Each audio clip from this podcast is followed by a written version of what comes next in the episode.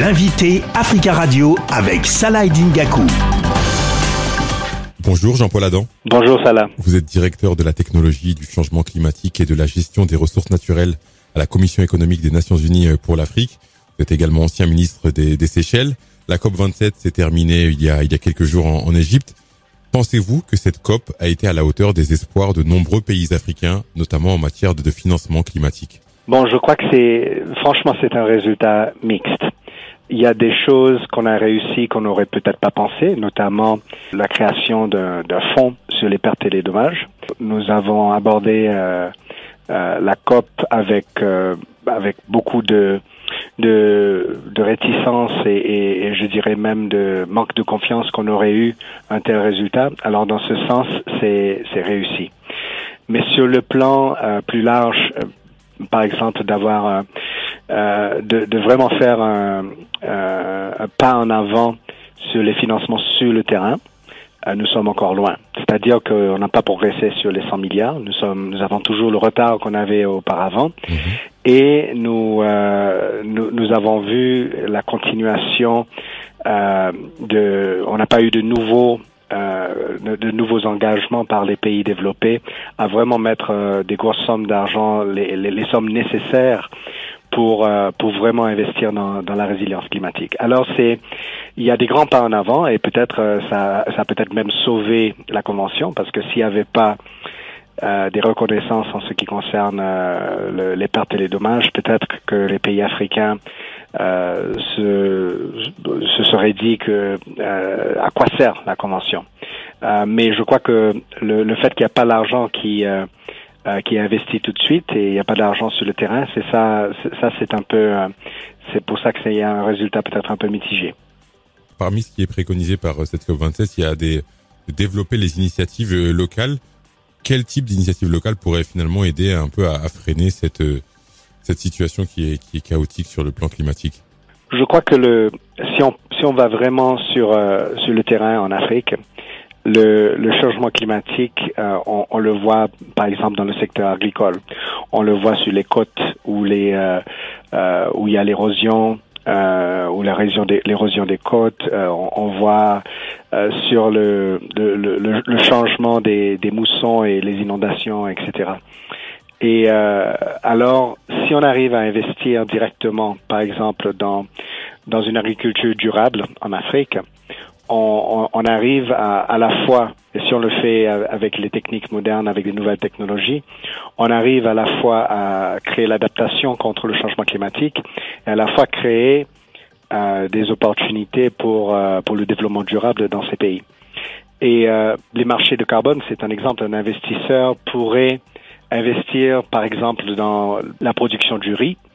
Euh, en utilisant des, des, méthodes modernes, on peut réduire, réduire énormément les, euh, les émissions de méthane, par exemple.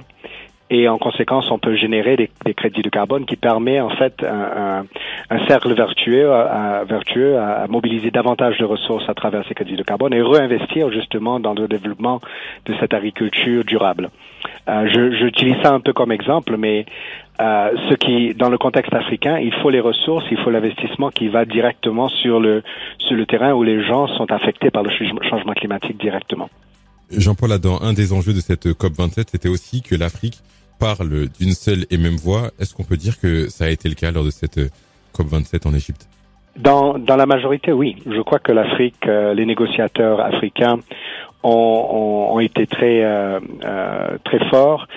Ça se voit par le résultat de, sur les, pertes et les dommages. La présidence égyptienne de la COP 27 aussi a, su bien mettre en avant les préoccupations des pays les plus vulnérables, et notamment les pays africains. Et euh, ça se voit par le, le résultat, des, des, négociations. Mais ça ne veut pas dire que cette unité, euh, que je crois a été visible, ça ne veut pas dire qu'il y a il y a l'uniformité de toutes les, dans toutes les positions parce que l'Afrique n'est pas un pays mm-hmm. et je crois que c'est même euh, c'est même normal que certains pays ont adressé des différentes questions d'une manière parfois un peu différente mais ce qui compte c'est euh, le poids de l'Afrique dans les négociations que je crois a quand même pesé. Comment vous voyez l'avenir à moyen terme?